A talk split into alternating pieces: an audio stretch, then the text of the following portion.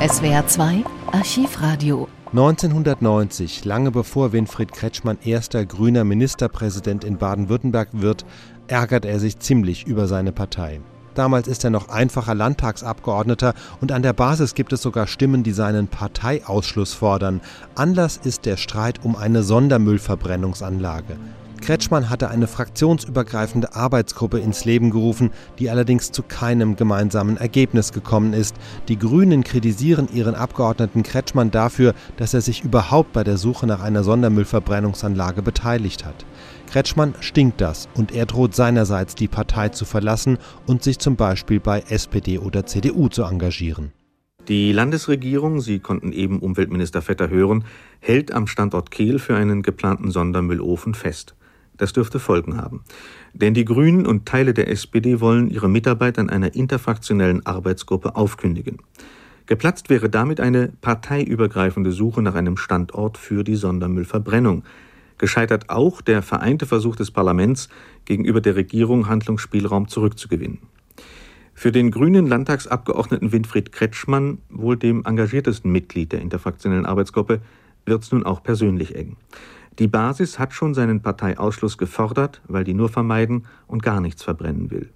Der Landesvorstand hat den Rausschmiss gestern abgelehnt. Wir haben darüber berichtet.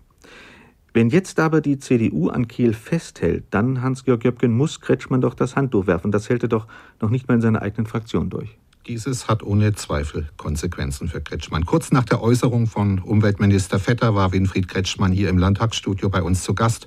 Auf die Nachricht, dass Vetter noch immer an zwei Standorten und damit faktisch an Kehl festhalten will, reagierte der Grüne mit Betroffenheit. Das war erst mal zu erwarten enttäuscht uns natürlich. Dadurch können wir so einem Standort im mittleren Neckarraum nicht zustimmen. Aber ich hoffe, dass sie wenigstens so offen bleibt, dass mit uns darüber, ob sie Kehl an Kehl festhalten wollen, wenigstens in eine Diskussionsrunde gehen und das nicht nun vollkommen festschreiben.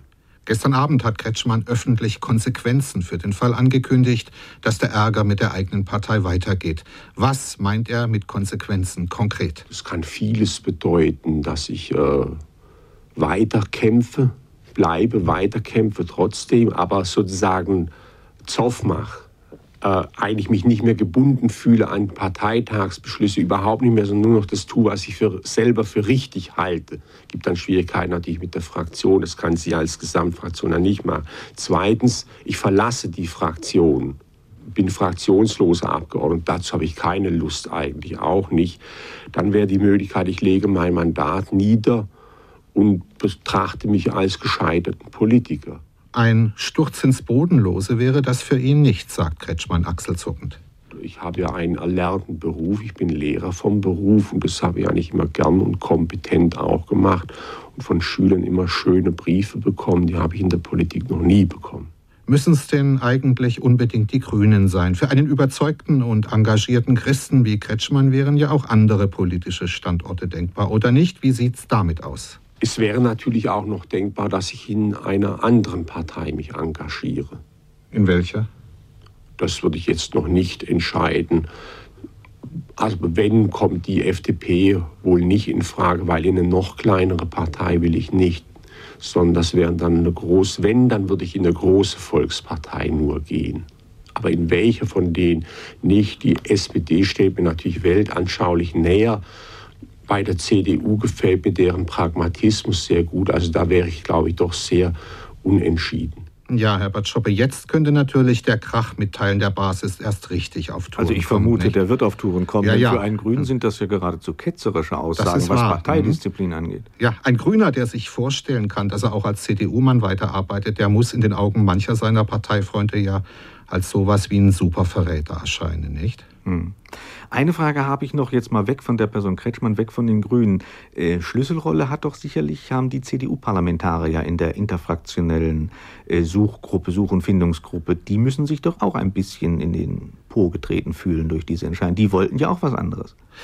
Ja, man muss beachten, dass der Umweltminister ja noch eine kleine Absicherung reingebaut hat, wenn man sehr sorgfältig analysiert, was er gesagt hat dann äh, erkennt man, es gibt ein Hintertürchen. Er hat ja gesagt, formell liegt mir noch nichts vor.